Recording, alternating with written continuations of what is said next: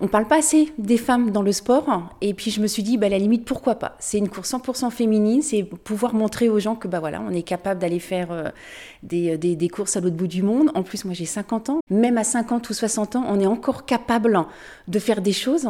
Et puis bah, derrière, c'est aussi une connotation euh, voilà, à visée humanitaire et, euh, et, solidaire. En fait, sur Red Amazon, ça fait des années que j'en ai entendu parler. Et puis il y a quelques semaines, bah, j'ai rencontré Émilie. On a la même façon de, de, de voir les choses. Je pense qu'on a la même philosophie de vie aussi, toutes les deux. Je pense qu'on va aller euh, au bout, en fait, de, ce qu'on peut donner au niveau sportif.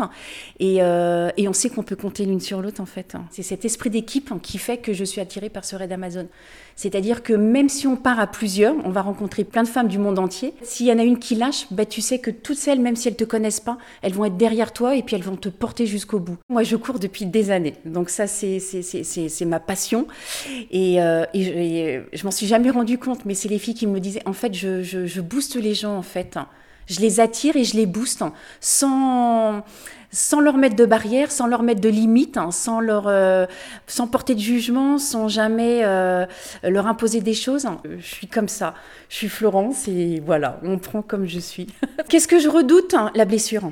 Mais je suis quelqu'un qui ne lâche pas. J'ai fait les 20 km de Paris et mon genou a lâché et j'ai terminé en boitant. Mais je suis allée jusqu'au bout de mes 20 km. Et si au raid c'est pareil, j'irai jusqu'au bout. quoi.